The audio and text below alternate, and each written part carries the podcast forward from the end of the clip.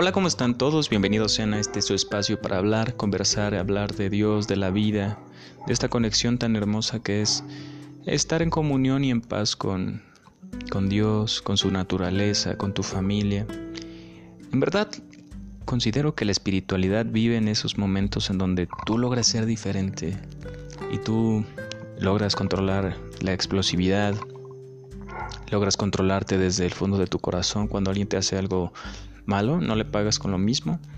Creo que ahí en verdad vive el regocijo y creo que de ahí empezamos a crecer desde afuera hacia adentro y viceversa. Considero que la vida de eso se trata, de crecer espiritualmente.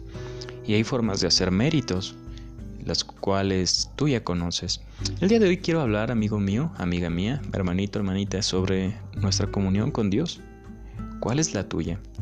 Recordemos que está bien ir a templos, está bien ir a mezquitas, está bien ir a, lugares eh, donde se profese una idea de hacer el bien, ¿no?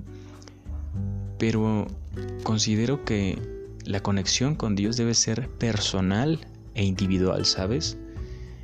Y está bien hacer cosas en nombre de Él, eh, hacer cosas en comunión con, su con sus criaturas, con nuestros hermanos, con sus hijos, pero me encantaría invitarte a que intentes platicar con él en un lugar aislado, con vegetación, naturaleza, que es ahí donde vive. Él vive en bosques, montañas y mares, y es parte de su creación. Pero lo tradicional, lo eventual, y aparte con esta enfermedad, considero que podría ser algo interesante, ¿no? Ya que pues no podemos reunirnos constantemente, puede ser peligroso, nos podemos contagiar, y no, no queremos eso, ¿sí? Pero benditos sean todos ustedes. Espero que, pues, que no la estén pasando mal, que haya abundancia en sus hogares, que, que hablen con Él todo el tiempo. Y eso es a lo que voy. ¿Qué comunión tienes tú con Dios? Es la palabra del día de hoy. La idea del día de hoy, perdón.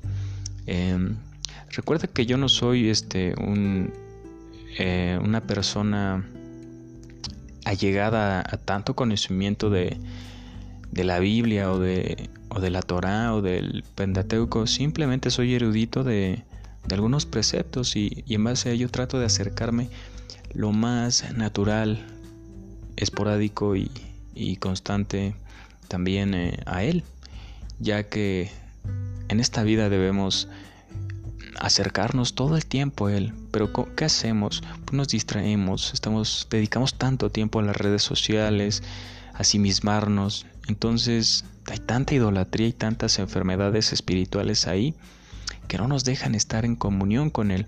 Pero mira, tu conexión y tu comunión con Él es valiosísima y muy importante. Y por eso se llama este título así. ¿Qué comunión tienes con tu Creador, no? Y pues para empezar, hay que hablar de cómo hacer una comunión con Él, dedicándole palabras, tú solito. Eh, empezar a hablar con él, oye, ¿sabes qué? Me siento así, quiero esto, gracias por eso. Obviamente sería lo adecuado agradecer en este orden, agradecer em, y pedir, ¿no? Y ya al final este... Ah, no, agradecer, pedir perdón, no, pedir perdón, agradecer y al último pedir.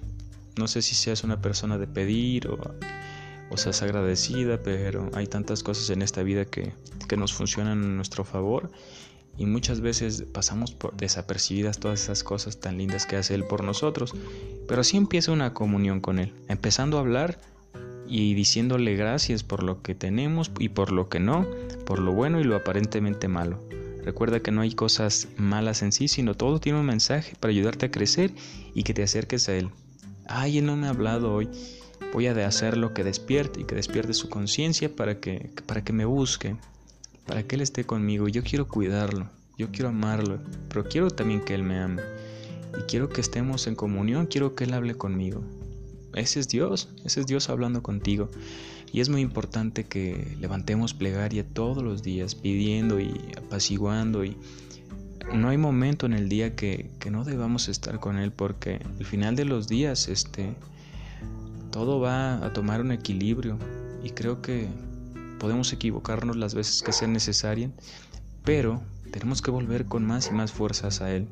Y creo que la comunión con Él es eso, pedir por los demás también, no nada más pedir por, por ti, darle gracias por enfermedades, darle gracias por miedos, ansiedades, angustias, y para posteriormente, una vez que atesoras y abrazas esa enfermedad espiritual, pides por ella ahora sí, ¿sabes qué?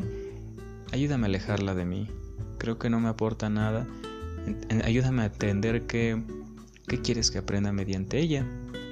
¿Viste? ¿Cómo podemos hacer las cosas diferentes?